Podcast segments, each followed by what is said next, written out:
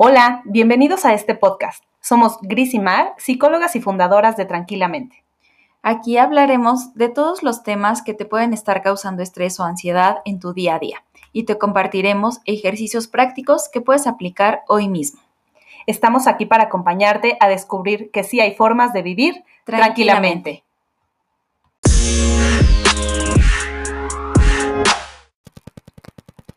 Hola, hola. Bienvenidos al episodio número 32 del podcast de Tranquilamente, Aceptar para Sanar. El día de hoy vamos a hablar de esta palabra que se ha puesto muy de moda últimamente, aceptar.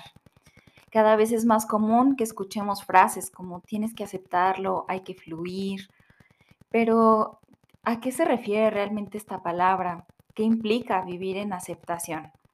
Justo en este episodio vamos a hablar sobre esto, vamos a ir viendo qué sí es, qué no es aceptar y cómo poder hacerlo. Como sabes, e, en este podcast buscamos darte herramientas para que lo puedas llevar a la práctica. Y bueno, pues quiero compartirte que en la psicología, en la parte de la psicoterapia gestalt, hay un término que se llama teoría paradójica del cambio y que se relaciona mucho con esto de aceptar. Eh, de manera muy resumida, de lo que trata es que justo cuanto más tratamos de ser lo que no somos o de no sentir lo que ya estamos sintiendo, más permanece, más está ahí, más se intensifica y curiosamente, esto es lo paradójico, cuando dejas de resistirte, es posible tener un cambio.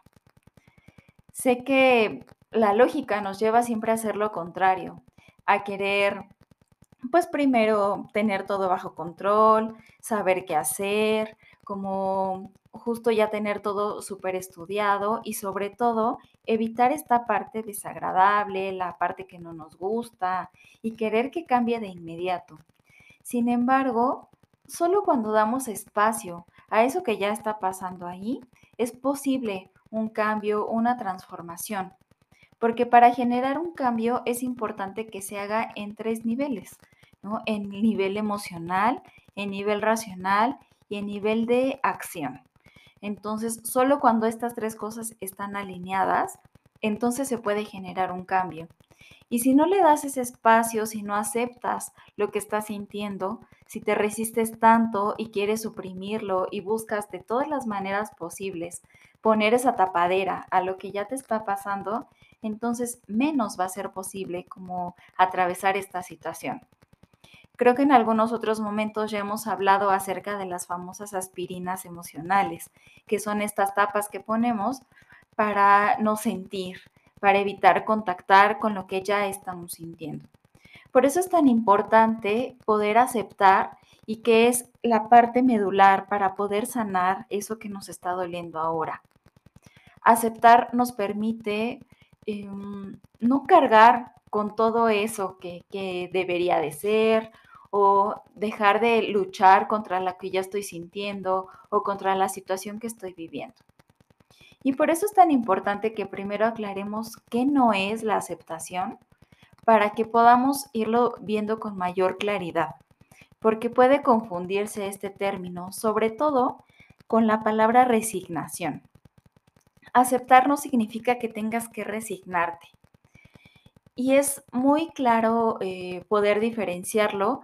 Estás resignándote cuando utilizas estas frases como de, pues ya para qué, pues ya, ya qué, ya ni modo, ya es así. Y, y esta parte de resignarte implica que en el fondo, pues estás aún luchando contra lo que ya está pasando ahí. Resignarte es tener una posición pasiva, el perder toda la esperanza, el cruzarte de brazos y ya no hacer nada. Y eso no es aceptación. Aceptar tampoco es no hacer nada, Aceptar no es que ahora tengas que esperarte a que las cosas cambien por sí solas. A veces el tiempo ayuda, pero muchas otras veces no. Y aún así hay maneras de esperar, ¿no? Hay maneras de atravesar ese tiempo. Y aceptar tampoco es estar de acuerdo con lo que está pasando o que te guste lo que estés sintiendo. Aceptar no significa eso. Entonces te preguntarás, bueno, ¿y entonces qué sí es, no? ¿Qué sí es aceptar? Aceptar es dar espacio, es dejar entrar, darle un lugar a lo que ya está sucediendo ahí.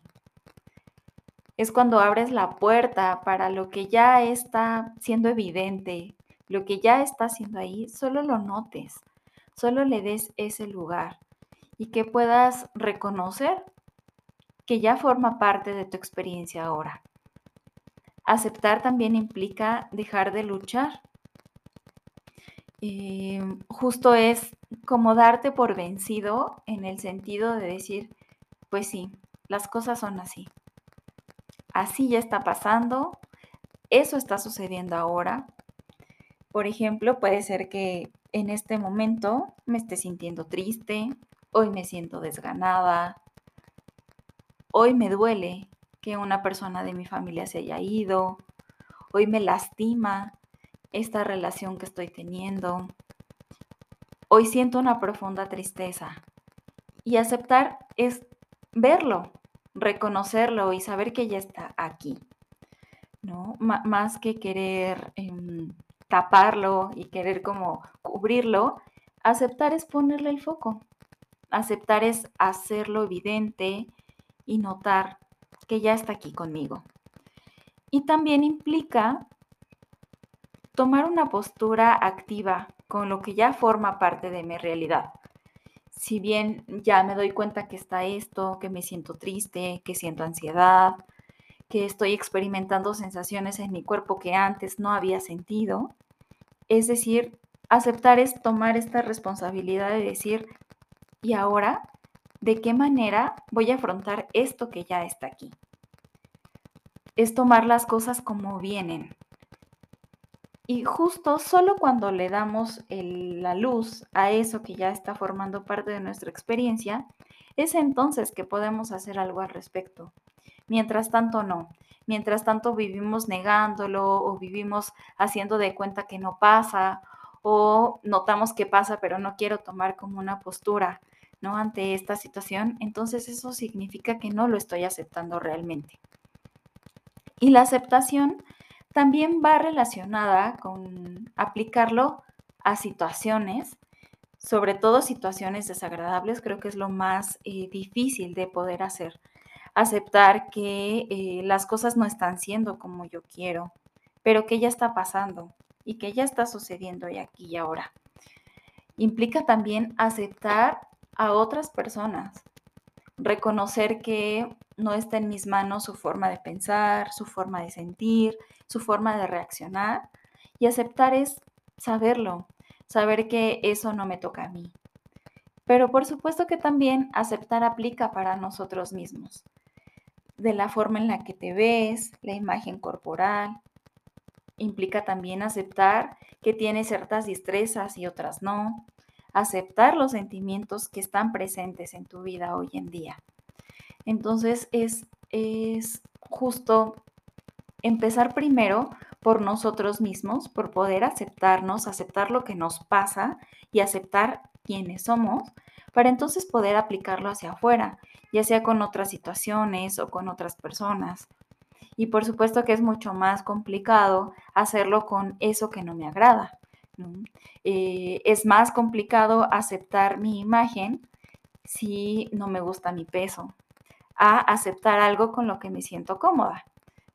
Y, justo ahí está el reto, justo ahí está eh, la parte en donde hay que aplicarlo, en donde hay que empezar a aceptar esas cosas que, aunque no me agraden, ya forman parte de mí, forman parte de lo que estoy viviendo.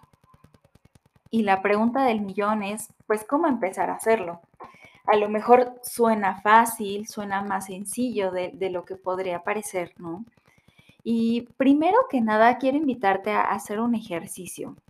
Regularmente em, nos es difícil aceptar las cosas o aceptarnos a nosotros mismos porque nacemos casi por default como con dos cajas, ¿no? La caja de lo bueno y la caja de lo malo. Y entonces empezamos a colocar en estas, cada una de estas cajas las cosas que nos van pasando o lo que vamos sintiendo, lo que vamos experimentando en la vida. Incluso las circunstancias también las vamos catalogando en estas dos cajas. Y entonces hoy te invito a que puedas identificar y explorar cómo están estas cajas. ¿Qué es lo que pones en la caja de lo bueno? ¿Qué es lo que pones en la caja de lo malo? Y puede ir desde cosas eh, sencillas, cosas a lo mejor que pudieran parecer muy triviales, como un día nublado. Un día nublado a veces lo colocamos en la caja de lo malo, porque entonces, eh, ay, este día ya está gris y entonces em, no me dan ganas de hacer cosas y va a ser un día malo. Va a ser un día malo porque es nublado y muy por el contrario, un día soleado, ¿no? Ah, este es un día bueno, hay un buen clima, ¿no? Porque a lo mejor te invita, a lo mejor tienes más energía, te dan más ganas de salir. Sin embargo, ya sea un día soleado o un día nublado, solo es eso, solo es un día, solo es un clima diferente y no tiene por qué ser de una manera u otra. Y lo mismo nos pasa con cosas un poco más profundas, cosas que tienen que ver más con nosotros, eh, como esta parte de los sentimientos, de hoy me siento triste, entonces es un día malo. Hoy estoy experimentando ansiedad, mis síntomas se sienten muy fuertes, entonces es un día malo.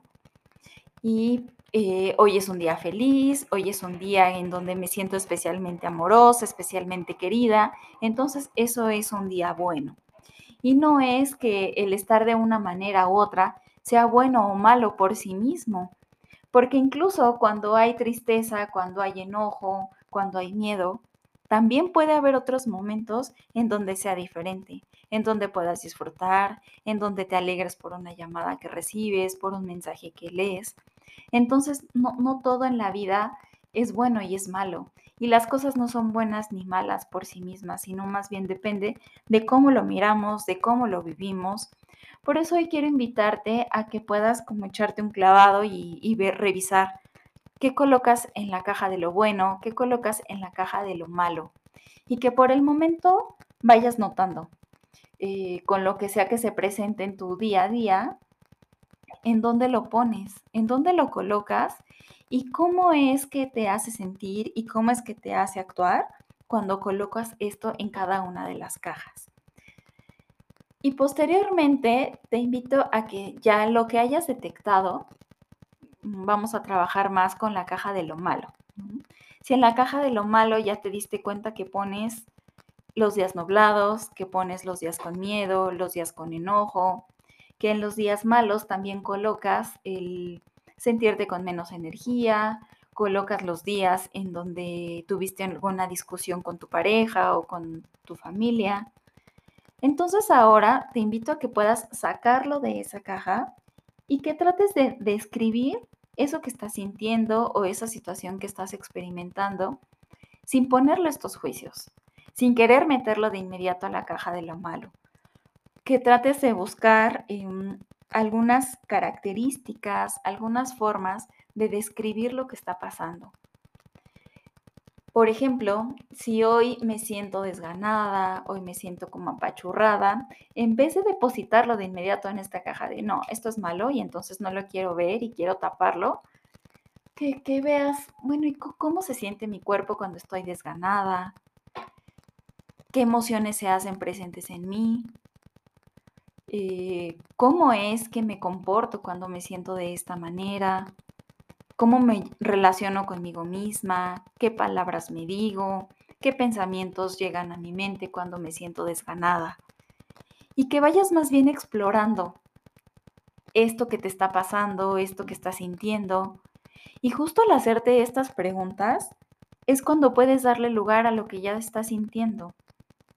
Cuando antes de catalogarlo y antes de describirlo de cierta manera y de quererlo meter en ese baúl que, tapamos con miles de candados y que no queremos abrir jamás, entonces más bien es como si lo pusieras en la palma de tu mano y lo observaras y lo exploraras y lo dejaras estar aquí, sin luchar porque eso se vaya de inmediato. Y te aseguro que al hacerte estas preguntas, al describirlo, al poder darle un espacio en tu día para explorarlo, entonces puedes comprenderte mejor, puedes entender más la situación que estás viviendo y entonces puedes dejar de luchar contra lo que ya estás sintiendo y eso te da la posibilidad de relacionarte diferente con lo que ya está sucediendo. Y justo ahí es donde se da la aceptación, cuando le das ese espacio y ese lugar a lo que ya está pasando.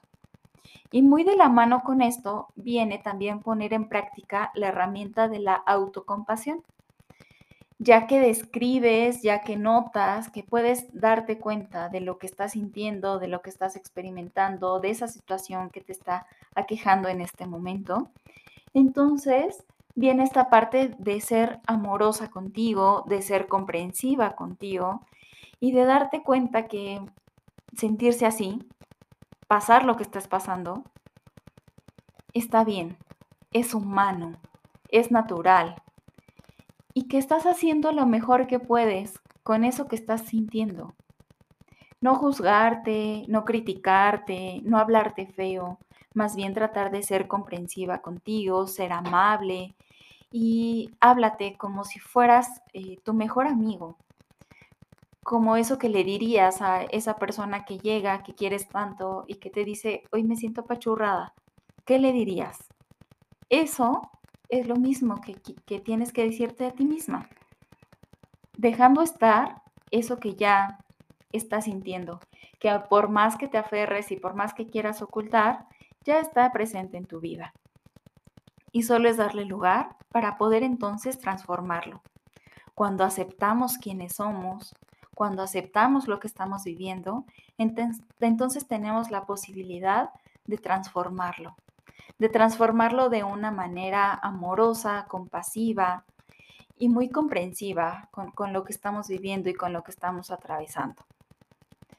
Eh, espero que estas herramientas que te comparto, que poder practicar poco a poco la aceptación en tu vida, te lleve a, a también vivir más ligera, más ligero, que vayas teniendo un caminar más tranquilo, que te permita no luchar, contra lo que ya está pasando ahí y darle lugar y validar lo que sea que estés experimentando.